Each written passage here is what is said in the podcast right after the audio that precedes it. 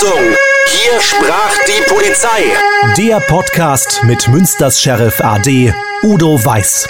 Und hier ist Ihr Moderator, Philipp Böckmann. Wir sprechen weiter über das Thema Amok. Udo Weiß, hallo. Hallo Philipp. Wir haben ja über die verschiedenen Persönlichkeitsprofile eines Amok-Täters gesprochen. Kannst du nochmal die drei Profile nennen? Ja, wir haben also zum Beispiel an den schizophrenen Täter gedacht, an die depressiven Täter oder an die Persönlichkeitsgestörten. Und äh, der schizophrene Täter ist also so der, der aus einer Wahnvorstellung heraus äh, handelt und der depressive ist derjenige, der eine schandhafte Tat glaubt, äh, erlebt zu haben und will vor diesem Hintergrund töten, um diese Tat zu verdecken oder auch Angehörigen die Schmach dieser Tat dann mit der Entdeckung zu ersparen und letztlich die Persönlichkeitsgestörten. Das ist diese narzisstische Persönlichkeit. Das ist der Regelfall, das ist auch der gefährlichste Täter. Er ist beziehungsgestört, leicht kränkbar, bemüht sich anzupassen, schafft das aber nicht, hat sehr hochstrebende Vorstellungen zu seinen persönlichen Zielen, die allerdings dann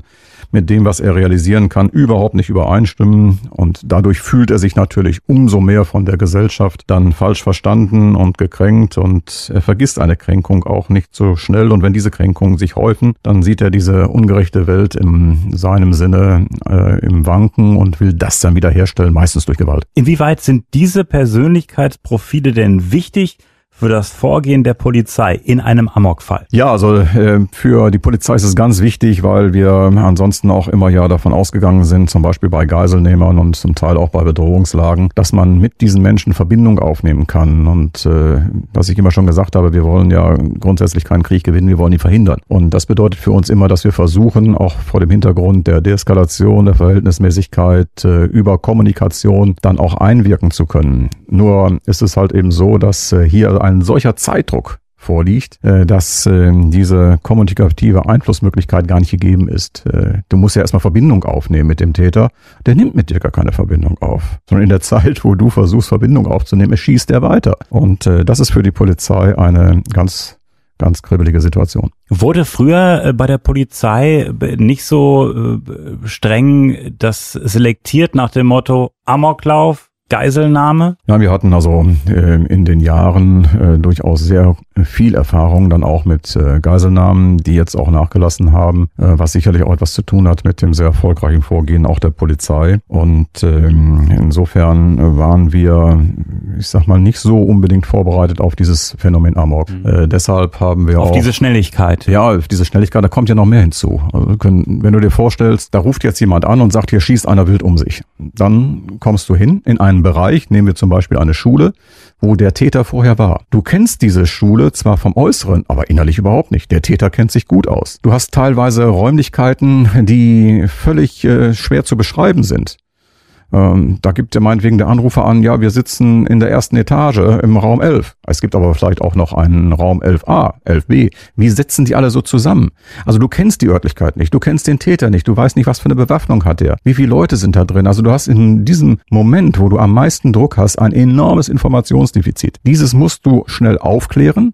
Du musst dann auch sehen, dass du das Umfeld zunächst erstmal, soweit es geht, räumen kannst. Und dann musst du jetzt aber auch sofort ganz schnell gezielt vorgehen und das haben wir in der Vergangenheit sonst nicht gemacht. Das hatten wir früher immer so gemacht, dass wir abgesperrt haben von den Kollegen des äh, Streifendienstes und dann haben wir unsere sehr gut ausgebildeten Spezialeinheiten geholt, die dann vorgegangen sind. Nur nicht jeder Ort hat eine Spezialeinheit und die muss natürlich auch rangeschafft werden. Selbst wenn sie luftverlastet rund um die Uhr sofort einsatzfähig ist, dauert das einen gewissen Zeitpunkt.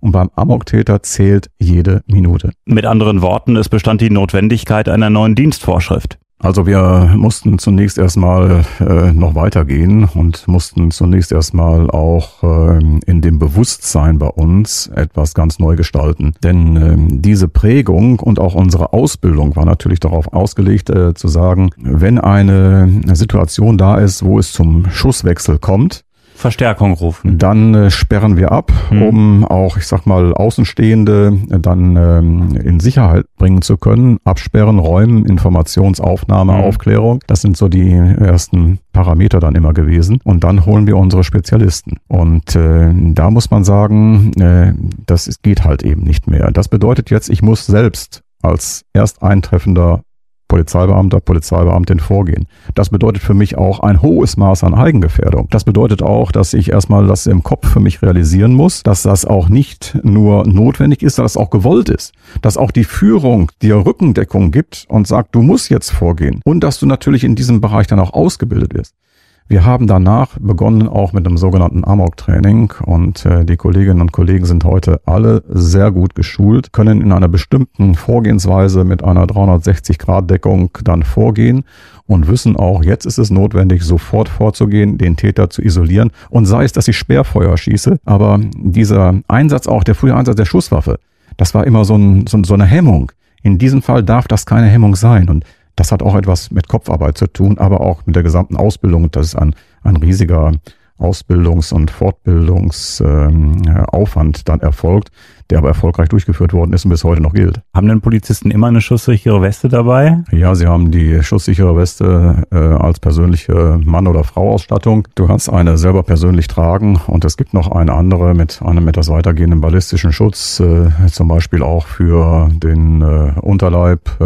Was dann hinten im Fahrzeug drin ist. Aber das ist natürlich schon eine Extremsituation. Ich meine, da bist du Polizist irgendwo auf dem platten Land, wo sonst nicht viel passiert und dann bekommst du plötzlich so eine Meldung rein und die Sache ist eine sehr, sehr ernste Geschichte und dann hast du einen Streifenwagen, da sind zwei äh, Polizistinnen, zwei Polizisten als erstes am Tatort und dann äh, im Grunde genommen Waffe zücken und rein. Und vor allem, ich hätte da tierisch Angst, meine Güte. Ja, natürlich. Und deshalb muss man sowas auch vorbereiten. Das muss man mental vorbereiten, das muss man im gesamten Bewusstsein vorbereiten. Und äh, das ist dann auch so ähm, erfolgt etwa Anfang der 2000er, wo wir dann sehr viel durch äh, Seminare, durch Fortbildung, durch tatsächliches Training, ähm, das dann auch simuliert haben und die Kolleginnen und Kollegen auch fit gemacht haben in diesem Bereich. Ähm, das heißt, sie mussten wirklich auch im Kopf für sich das realisieren. Man muss auch die Fragen beantworten bin ich verpflichtet hineinzugehen und äh, wie weit geht dann auch dieser eigene Gefahrenmoment? Und das ist etwas, wo ich immer sage, wo die Bevölkerung einfach mal Respekt haben muss, denn jede Kollegin, jeder Kollegen, die ich kenne, würden nicht zögern, auch unter eigener Lebensgefahr vorzugehen, um anderes Leben zu schützen. Und es kann ja wirklich äh, jeden treffen. Es reicht ja nicht, wenn äh, einer äh, aus der Dienststelle hier der Amok-Beauftragte ist. Äh, der Streifenwagen, der in der Nähe ist, der als erstes am Tatort ist, da muss die Besatzung rein. Also äh, das ist wahrscheinlich eine ganz schöne Masse an Mitarbeiterinnen, an Mitarbeitern, an Polizistinnen, an Polizisten, die so eine Schulung, so ein Training äh, mitmachen? Das hat etwas mit äh, Kopfarbeit zu tun, äh, dann allerdings auch mit taktischem Vorgehen. Und wir haben es dann auch tatsächlich so gemacht, dass heute das ein fester Bestandteil ist, dieses sogenannte Amok-Training dann auch. Und das wird im täglichen Dienst immer wieder dann auch trainiert. Und so wie man vorgeht, auch unter realen Bedingungen. Wir haben heute mittlerweile Rotwaffen, die es früher nicht gegeben hat, für das Training. Also Rotwaffen, das sind bei uns rot gekennzeichnete Waffen, die sind genauso wie unsere auch, nur halt im Rot gekennzeichnet, weil es Übungswaffen sind. Und äh, damit schießen wir natürlich nicht äh, 9 Millimeter, sondern mit dieser Waffen wird so ähnlich wie beim Paintball, muss man sich das vorstellen, Übungsmunition verschossen. Die Kolleginnen und Kollegen haben dann auch äh, entsprechende Helme beziehungsweise äh, Schutzbrillen auf, damit ihnen in diesem Bereich nichts passieren kann. Und so übt man tatsächlich das Vorgehen unter Extrembedingungen dann auch. Und äh, dafür brauchen wir das und da sind wir heute, muss ich sagen, was das Training betrifft, äh, ganz weit vorne. Äh, und da wird dann auch auch von den jeweiligen örtlichen Fortbildern ganz real geübt. Muss dir das vorstellen, man sucht eine Örtlichkeit aus und in dieser Örtlichkeit äh, ist es dann so, dass äh, die Kollegen zunächst äh, nicht wissen, was da vorliegt. Sie äh, bekommen dann den Einsatz, dorthin zu fahren und äh, dann hört man schon aus dem Gebäude Schreie heraus. Es kann sein, dass äh, man Nebel simuliert, dass dort andere Personen im Flur liegen, die schon verletzt sind und gehen dann vor, um diesen Täter zu lokalisieren, dann örtlich festzusetzen und zur Not dann auch zu erschießen als Ultima Ratio. Aber das ist dann auch zwingend notwendig. Aber es ist eine absolute Extremsituation, weil der Eigenschutz ja eigentlich auch sehr, sehr wichtig ist. Und äh, nehmen wir mal eine Schule, da ist ein Täter und da sind 300 Schülerinnen und Schüler. Äh, man möchte ja auch niemand Unbeteiligtes erschießen. Deshalb musst du das ganz gut genau trainieren und deshalb ist auch unsere Aus- und Fortbildung in dem Bereich äh, so anerkennenswert und auch gut. Das hat das zu tun schon mit dem Blickkontakt. Wo guckst du hin? Guckst du mal auf die Hände oder guckst du auf die Gesamtsituation? Was ist das für eine Person? Du weißt ja nicht, wer jetzt plötzlich um die Ecke herumkommt. Ne? Und deshalb ist es dann eben die Frage, guckst du auf die Gesamtsituation und der bewegt sich irgendwie komisch oder guckst du auf die Hände? Dann siehst du, hat er eine Waffe, hat er keine Waffe. Mhm. Das sind alles so kleine Details, die Trainer dann mit unseren Kolleginnen und Kollegen trainieren. Und äh, da muss ich sagen, haben wir einen Riesenvorsprung vor vielen anderen Bereichen. Unterm Strich ist es so, dass äh, der Polizeibeamte halt eben und die Polizeibeamtin in einem öffentlich-rechtlichen Dienst- und Treueverhältnis steht und äh, dann auch die volle Hingabe äh, dann für ihn verpflichtend ist. Und wenn jetzt beispielsweise der Polizist im äh, Gebäude ist und äh, auf einmal äh, taucht der Täter auf in einer gewissen Entfernung, da muss man doch als Polizist äh, sich sagen, ich kann jetzt mit dem kein Gespräch anfangen. Das ist schwierig, wenn es da schon geknallt hat. Ja, auf jeden Fall. Du wirst natürlich gleichwohl immer äh, deutlich machen, wer du bist. Polizei, Hände hoch. Das ist ja automatisiert. Das läuft gleichzeitig ab. Nur wenn dann der Täter und die Chance ist ja relativ hoch, die Gefahr ist relativ hoch, wenn du sagst, äh, Achtung Polizei, lassen Sie die Waffe fallen äh, und er die Waffe im Grunde genommen in deine Richtung richtet, dann muss man sofort reagieren. Ja, das hast du ja auch parallel. Wenn das nicht mehr gegeben ist, mhm. dann musst du sofort schießen. Ne? Und deshalb, du musst dann selber in diesem Bruchteil einer Sekunde, musst du dann äh, die Situation erfassen, analysieren und entscheiden. Das ist hoch anspruchsvoll, denn das Ganze wird hinterher natürlich mhm. äh, in Ruhe äh, justiziabel geprüft. Ja? Aber wenn du dann erkennst, hier ist die Waffe schon auf dich gerichtet, oder er schießt weiter, dann bleibt dir keine andere Möglichkeit. Dann musst du natürlich auch schießen. Wenn du ein äh, großes Gebäude hast und da ist ein Streifenwagen mit äh, zwei äh, Polizistinnen und Polizisten, können die, wenn sie reingehen, einer geht nach links, einer nach rechts oder sollten die zusammenbleiben? Nein, das ist natürlich, äh, ich will die ganze Taktik jetzt nicht äh, in diesem Bereich verraten, aber es ist zumindest so, dass du zumindest immer zu zweit mit einer 360-Grad-Deckung vorgehst, also quasi Rücken an Rücken mhm. oder Kontakt auch immer hältst. Dieser Kontakt ist aus zwei Gründen wichtig. Nämlich einer Grund ist auch dieses psychologische Zusammengehörigkeitsgefühl, das du dann brauchst. Zum Zweiten ist es wichtig, weil du dann natürlich auch rundummäßig mehr sehen kannst und dich rundummäßig mehr schützen kannst und rundummäßig auch mehr agieren kannst. Und ähm, die nächste Frage, die sich dann stellt, äh, ist, äh, was ist, wenn da jetzt äh, jemand liegt, der schon verletzt ist? Kümmerst du dich um den Verletzten oder gehst du weiter vor? Also von daher bietet es sich an zu sagen, man geht weiter vor, bevor es noch weitere Verletzte gibt, um den Täter dann zu lokalisieren und äh, diesen dann auch äh, außer Gefecht zu setzen. Und dann muss ein zweites Team äh, dann möglicherweise als Art Rescue-Team dann letztlich sich um die Verletzten kümmern. Was immer äh, schwierig ist, ist, glaube ich, äh, Panik. Ich habe das mal gehört, wenn beispielsweise in der Schule so ein Täter vermutet wird. Dann kommt dann eine äh, Durchsage, eine sehr, äh, ja, äh, klingt nach einer ganz entspannten Durchsage, aber die Lehrerinnen und Lehrer, die wissen ganz genau, wenn diese Durchsage kommt, dann müssen wir reagieren und einfach ganz gesittet und schnell raus aus der äh, Schule beziehungsweise Klassenraum abschließen. Das ist so eine Geschichte, dass äh, wenn beispielsweise die ganzen Schülerinnen und Schüler drumherum mitkriegen, da ist einer, der schießt hier um sich, dass da noch eine Panik entsteht, dass da ein gewisser Trubel entsteht, das ist, glaube ich, auch eine Sache, die sehr, sehr kontraproduktiv wäre. Ja, richtig. Und dem kann man natürlich auch vorbeugen. Also so wie zum Beispiel unsere Kolleginnen und Kollegen in der Ausbildung, im Studium und auch über die Fortbildung regelmäßig immer wieder trainieren. Ähm, so muss man das natürlich auch im externen Bereich machen. Also es gibt bestimmte Orte, die natürlich dann auch prädestiniert sind für derartige Anschläge. Das kennen wir aus Justizvollzugsanstalten, äh, das kennen wir von Flughäfen, das kennen wir von Veranstaltungsräumen größerer Art, aber natürlich auch von Schulen. Und das hat auch Erfurt seinerzeit so deutlich gemacht, dass die Baupläne, die man dann äh, zur Rate zieht, völlig äh, irritierend waren, weil Räume dann mittlerweile ganz anders waren, anders gekennzeichnet waren. Es gab gab dann Zwischenräume und äh, dann hat man hinterher überhaupt gar keinen Überblick mehr. Der Täter wiederum kennt diese Räumlichkeiten und äh, hat da einen enormen Vorteil. Man kennt das ja von äh, Banküberfällen oder wie auch immer, wo dann die Täter beispielsweise durch einen Tunnel dann in den Tresorraum gekommen sind und dann wieder zurück. Äh, und dieses Insiderwissen, dass man jeden Raum genau kennt, wie in der Schule, vielleicht gibt es irgendwelche Fluchtwege über den Keller, äh, da, irgendeine Tür, die dann halt geöffnet ist. So weit kommt man ja gar nicht und vor allem nicht in der äh, Schnelligkeit. Nein, nein, und das hat auch fatale Folgen. Ich habe so ein typisches Beispiel, deshalb sind ja immer Übungen so wichtig und ich bin ein großer Freund von Übungen. Wir hatten auch eine Übung mal am Flughafen durchgeführt und äh, dann wunderten wir uns hinterher, dass ein äh, Tor nicht besetzt war als Absperrer. Maßnahme und haben mit den Kollegen gesprochen und die Kollegen wiederum äh, waren äh, konsterniert wieso, wir stehen doch hier. Nur was äh, nicht aktualisiert worden ist, ist halt eben, dass es neben dem Tor 1 mittlerweile ein Tor 1a gibt. Und äh, die Kollegen standen am Tor 1, aber durch 1a äh, ist man dann trotzdem durchgekommen.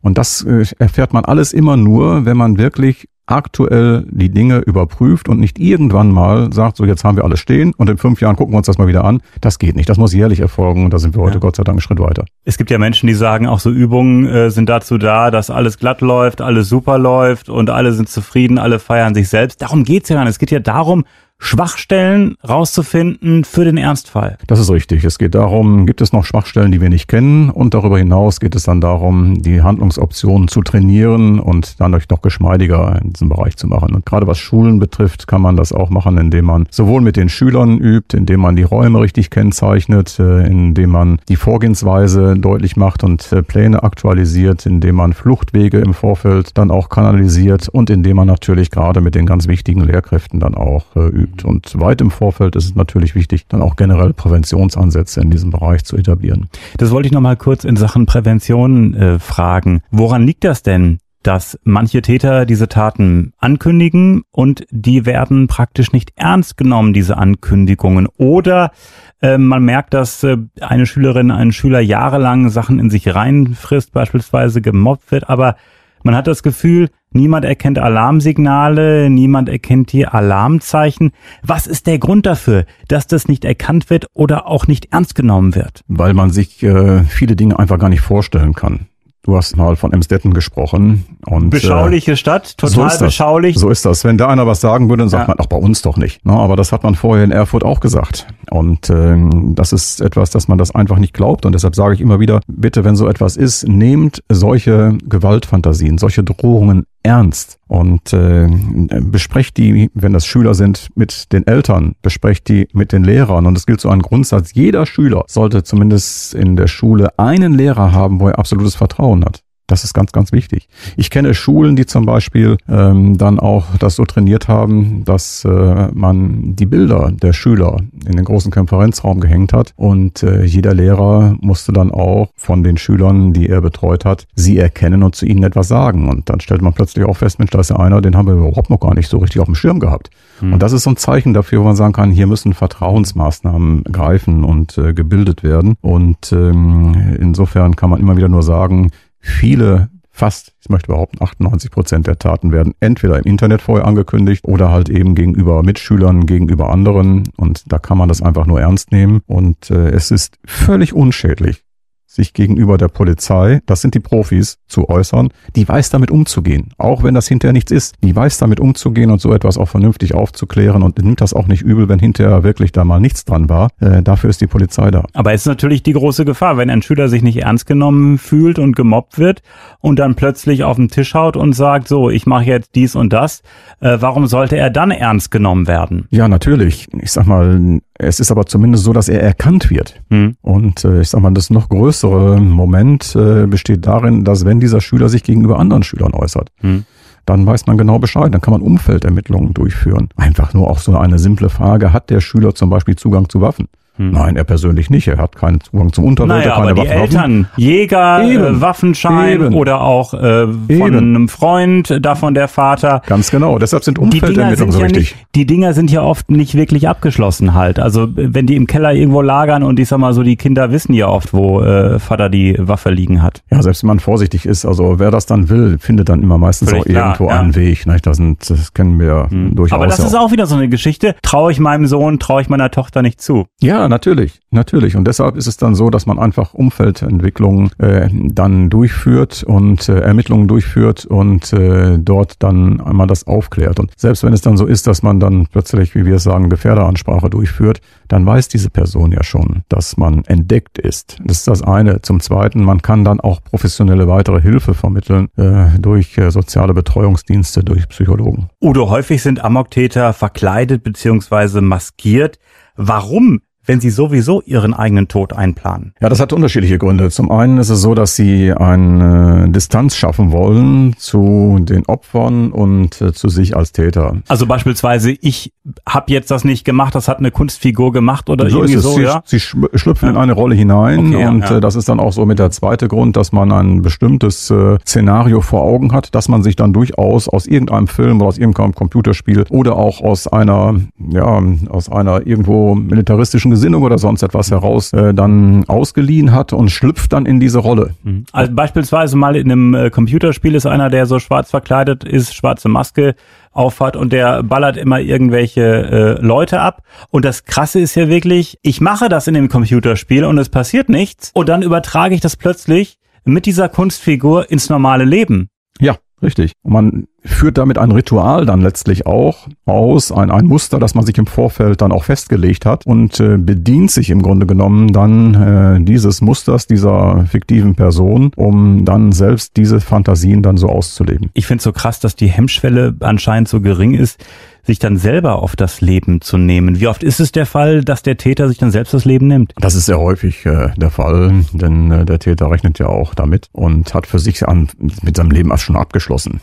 Und äh, statistisch gesehen können wir es natürlich nicht äh, hundertprozentig sagen, weil in vielen Fällen ja auch äh, durch die Kolleginnen und Kollegen der Täter erschossen worden ist. Also die Frage wäre jetzt gewesen, hätte man ihn nicht erschossen, vorher gestoppt, hätte er sich dann anschließend auch selber erschossen. Aber in Fällen, wo das nicht der Fall war, äh, ist es häufig so, dass sie dann auch selber äh, sich dem Leben ein Ende gesetzt haben. Und äh, was die Polizei gelernt hat, was jetzt anders läuft als früher, wenn ich das so mitnehme, ist äh, die Geschichte, dass äh, wenn die ersten Polizisten, die ersten Streifenpolizisten am Ort des Geschehens eintreffen, dass die im Grunde genommen äh, ja schusssichere Weste an und rein. Ja, Sie wissen ganz genau, äh, dass äh, wenn das Stichwort äh, in diesem Fall jetzt Amok äh, heißt, äh, wie Sie dann vorgehen, dass Sie halt eben nicht äh, absperren und warten, bis Spezialeinheiten kommen, sondern dass Sie sofort intervenieren müssen, auch unter Einsatz äh, Ihres äh, eigenen äh, Lebens, Ihrer Gesundheit und äh, gehen dann vor. Und äh, von daher ist dieses auch äh, trainiert, ist sehr gut vorbereitet, wird immer wieder trainiert, auch damit man in diesem Bereich gut vorgehen kann. Aber es wird von jeder Kollegin, jedem Kollegen auch erwartet und gefordert. Und deshalb meine ich, haben auch die Kolleginnen und Kollegen einen großen Respekt verdient. Du hast ja einen ausführlichen Artikel geschrieben in der Fachzeitschrift Die Polizei zum Thema Amoklagen, veröffentlicht im Dezember 2002.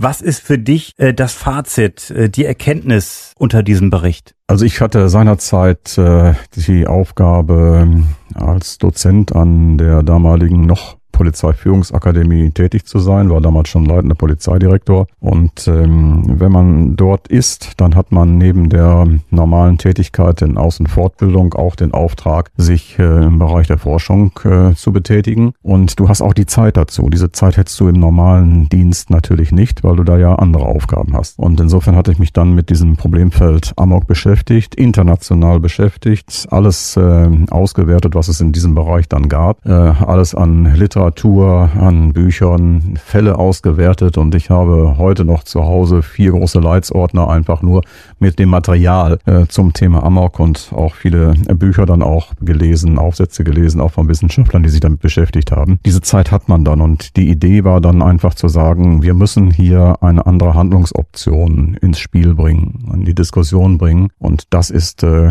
gelungen. Ich hatte dann äh, noch zwei Kollegen ins Boot reingeholt, die äh, ebenfalls im Einsatzbereich beziehungsweise dann auch äh, als Kriminologe erfahren sind und äh, dann haben wir zu dritt diesen Artikel veröffentlicht. Ähm, der ist auf breite Resonanz gestoßen. Es hat dann viele Vorträge gegeben und dadurch ist etwas bewegt worden. Und das war unser Ziel und das freut mich auch und zeigt auch, dass man in diesem Bereich über diesen Weg eine Diskussion anregen kann und die Polizei wiederum immer wieder lernfähig ist und äh, Dinge umsetzt, insbesondere in diesem Bereich, die mit sehr, sehr viel Fort-, Aus- und Fortbildungsaufwand verbunden ist und auch Ausrüstungsaufwand verbunden ist. Aber das ist gelungen. Heute stehen wir ganz anders da wie noch im Jahre 2000.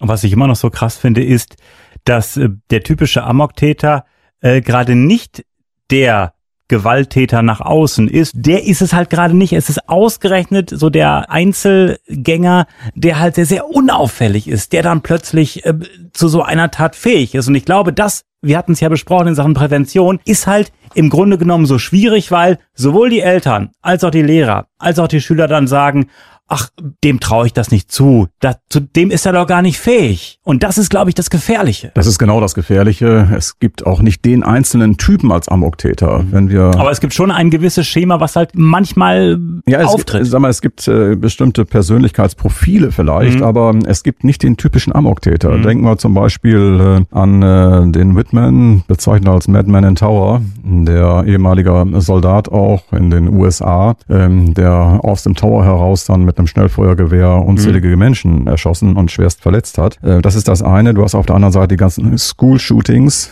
äh, mhm. und denken wir an Freising. Ich glaube, der Junge war 17 Jahre alt, wo er dann auch Menschen erschossen hat. Also da sieht man so diese Bandbreite. Mhm. Was die Tatwerkzeuge betrifft, die können auch ganz unterschiedlich sein. Das ist eine Frage. Wir reden ja oft über die äh, Pistole, aber ist es ja nicht. Ja, ja, also wie, ist die Frage, was ist für mich zugänglich? Ja. Also wenn ich an eine Faustfeuerwaffe komme, ist das, was wir immer gesagt haben, Zugriffsgelegenheit ist Tatgelegenheit. Dann ist ja. Das natürlich immer ein Problem. Mhm. Wenn ich keine äh, Schusswaffen habe, habe ich ein Messer, habe ich eine Machete, bis hin, ich sag mal, es gibt Amoktaten, die sind mit einem Bagger, mit einem Auto begangen worden, wo man dann, das kennen wir ja auch aus der jüngster Vergangenheit, in Menschenmengen einfach hineinfährt. Ähm, also man kann so sagen, dass es, mhm. äh, ich sag mal, natürlich ein gewisse Muster gibt. Man sagt, der, der typische Amoktäter ist männlich, jung, hat dann irgendwo so eine paramilitärische Neigung, ist äh, sehr, sehr verletzlich, äh, was so sein Ego betrifft und seine Persönlichkeit, hat häufig so ein Rückzugsverhalten, ist eher der Introvertierte und äh, kann durchaus nach außen hin freundlich wirken. Das überrascht dann hinterher die Leute immer, aber mhm. neigt dann zu aggressiven äh, Impulsausbrüchen hat dieses Gefühl der Zurückweisung durch andere, manchmal ein Einzelgänger und äh, fühlt sich einfach machtlos und will dann aber einmal in seinem Leben auch die Macht über andere haben. Und ähm, das führt dann dazu, dass man auch äh, mit einer Waffe andere Menschen tötet. Wie schwer ist es äh, in der Forschung äh, beim Nachbereiten von Amokläufen?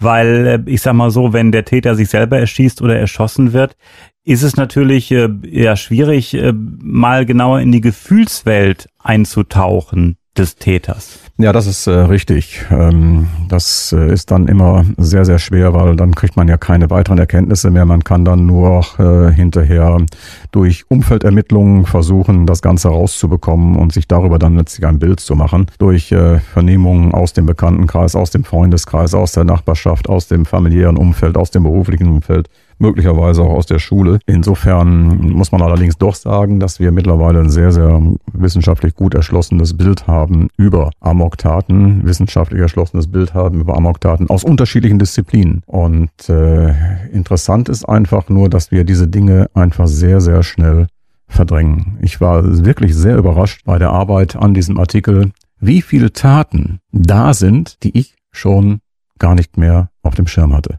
erst durch die Literaturrecherche, durch die Befassung mit diesem Thema mir dann wieder vergegenwärtigten. Und da ist für mich auch noch wieder diese Tat äh, aus äh, dem Jahre 1964 in Köln äh, so eingefallen. Und äh, ich kann mich daran erinnern, dass äh, Mann, ich war damals zehn Jahre alt, schockiert war, wie ein erwachsener Mensch mit Flammenwerfern Lehrer, Kinder töten und verunstalten kann. Aber das ist dann hinterher plötzlich weg. Das ist die Gesellschaft so schnelllebig. Und äh, erst wenn man sich mit dieser Thematik beschäftigt, stellt man fest, dass doch sehr, sehr viele Opfer schon da gegeben. Beim Amoklauf äh, in Amstetten im Jahr 2006 wurden 37 Menschen verletzt. Der äh, Täter selbst äh, hat sich nach der Tat erschossen. Udo, wir haben schon äh, übers Thema Vorbeugung, Prävention kurz gesprochen. Was sind denn noch denkbare Präventionsansätze? Also abgesehen jetzt von äh, der taktischen Vorbereitung äh, durch die Polizei ist das natürlich auch etwas, was äh, gesellschaftlich durchaus angegangen werden muss. Und insofern gibt es da Präventionsansätze auf einer sehr generellen Ebene. Und das fängt als erstes damit an, diese Hemmung gegen das Äußern von Gewalt, was ja auch derzeit ein großes Thema ist in den sozialen Netzwerken. Da haben wir ja gar keine Grenzen mehr. Die sind bei uns total verloren gegangen. Dann äh, auch diese Ausübung von Gewalt, äh, wo wir auch gar nicht mehr wissen, auch durch Filme, die wir sehen, dass ein einzelner Tritt gegen den Kopf eines Menschen tödlich sein kann. Schon der Schlag alleine kann tödlich sein. Stell dir vor, du setzt einen Faustschlag ähm, am Kinn an, aber du verfehlst das Kinn und gehst äh, dabei in die Nase und schiebst dann die Nasenknochen in das Gehirn hinein. Das kann sehr schnell geschehen. Da machen wir uns gar keine Gedanken drüber. Also der Umgang mit Gewalt ist ein Riesenthema und auch die Nulltoleranz äh, gegenüber Drohungen, die sollte bei uns verstärkt werden. Kein Mensch hat das Recht, einem anderen Gewalt anzudrohen. Und ganz wichtig ist es dann auch, auf Warnzeichen zu achten und zu reagieren, hier eine Sensibilität dann auch herbeizuführen. Denn äh, bei allen School-Shootings in den US-amerikanischen Schulen war es so, dass bis auf eine einzelne Ausnahme alle diese Taten angekündigt wurden durch Erzählungen. Teilweise hat man einzelnen Schülern gesagt, also da müsst ihr morgen jetzt nicht durch aufhalten es wird noch was ganz Tolles geschehen. Und äh, von daher hat man dann bestimmten Leuten das schon mitgeteilt, nicht allen, aber bestimmten. Und äh, man muss auf aggressive Gedanken, Fantasien achten und auch darauf dann reagieren. Und im Zweifelsfall Verbindung aufnehmen, dann auch mit der Polizei. Die kann das sehr gut bewerten und auch sehr einfühlsam bewerten. Und da wird auch keiner jetzt sofort äh, denunziert, wo man Angst haben muss, jetzt kommt da ein Spezialeinsatzkommando und wird das ganze Haus durchwühlen. Das wird alles sehr, sehr professionell und ruhig und vernünftig gemacht. Und äh, damit kann man schon mal eine ganze Menge dann auch erreichen. Hm. Und ich blätter gerade durch den Bericht von dir. Ähm, 26. April 2002, ein 19-jähriger Täter erschießt bei einem Amoklauf in einem Erfurter Gymnasium 17 Menschen. Der Täter, ein vor wenige Wochen aus der Schule entlassener Schüler, erschießt sich nach der Tat selbst. 17 Menschen, die ums Leben kommen durch einen Täter.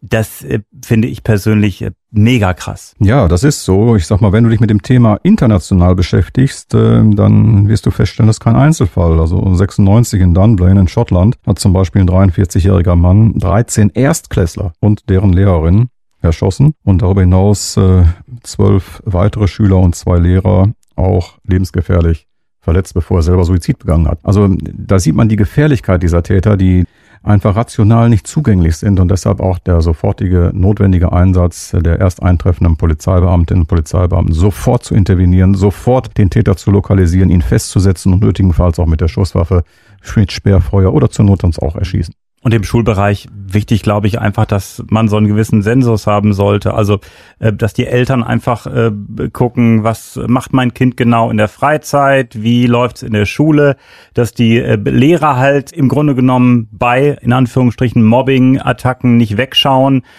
und auch bei Auffälligkeiten reagieren, dass Mitschüler halt sich an eine Vertrauenslehrerin, an einen Vertrauenslehrer wenden, wenn da was auffällig ist, wenn sich da im Verhalten etwas ändert, wenn da äh, beispielsweise so eine versteckte Bedrohung, eine Amok-Drohung äh, nach dem Motto, ich hau hier bald auf den Tisch ausgesprochen wird, dass sowas nicht einfach hingenommen wird nach dem Motto, ach, das wird ja hier in unserem beschaulichen kleinen Ort nicht passieren, dass man einfach die Augen auf hat und halt, ja, präventiv, vorbeugend reagiert und was tut. Ja, das ist richtig. Und das fängt meistens schon bei der Sprache an. Und deshalb ist auch dieser Ansatz in den sozialen Netzwerken, diese Mobbing so massiv zu bekämpfen, ganz, ganz wichtig. Und äh, diese Sozialisation aggressiver Problemlösungstechniken, die muss unterbunden werden. Sondern man muss mehr die Fähigkeit haben, auch seine einzelnen Konflikte, die ja da sind, die auch im Zuge des Erwachsenenwerdens auftreten, diese Fähigkeiten dann sozial äh, zu lösen und äh, weiterzuentwickeln. Und ganz wichtig ist ist natürlich auch immer, dass gerade äh, junge Menschen immer das Gefühl haben müssen, auch geachtet zu werden. Also ein mangelndes Selbstwertgefühl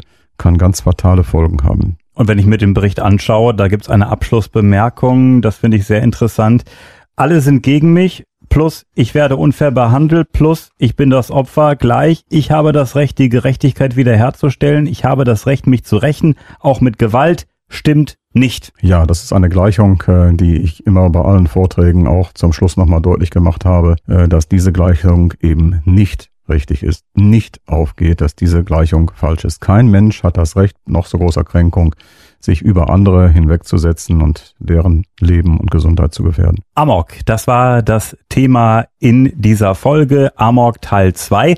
Wenn Sie Fragen zum Thema haben, schreiben Sie einfach an podcast.hier sprach die Polizei.de. Fragen, Wünsche, Anmerkungen einfach schreiben an podcast.hier sprach die Polizei.de. Amok war ein schwieriges Thema. Wir konnten nicht alles beleuchten. Deshalb fragen Sie nach, wenn Sie Fragen haben. Und äh, danke fürs Zuhören. Podcast.hier sprach die Polizei.de.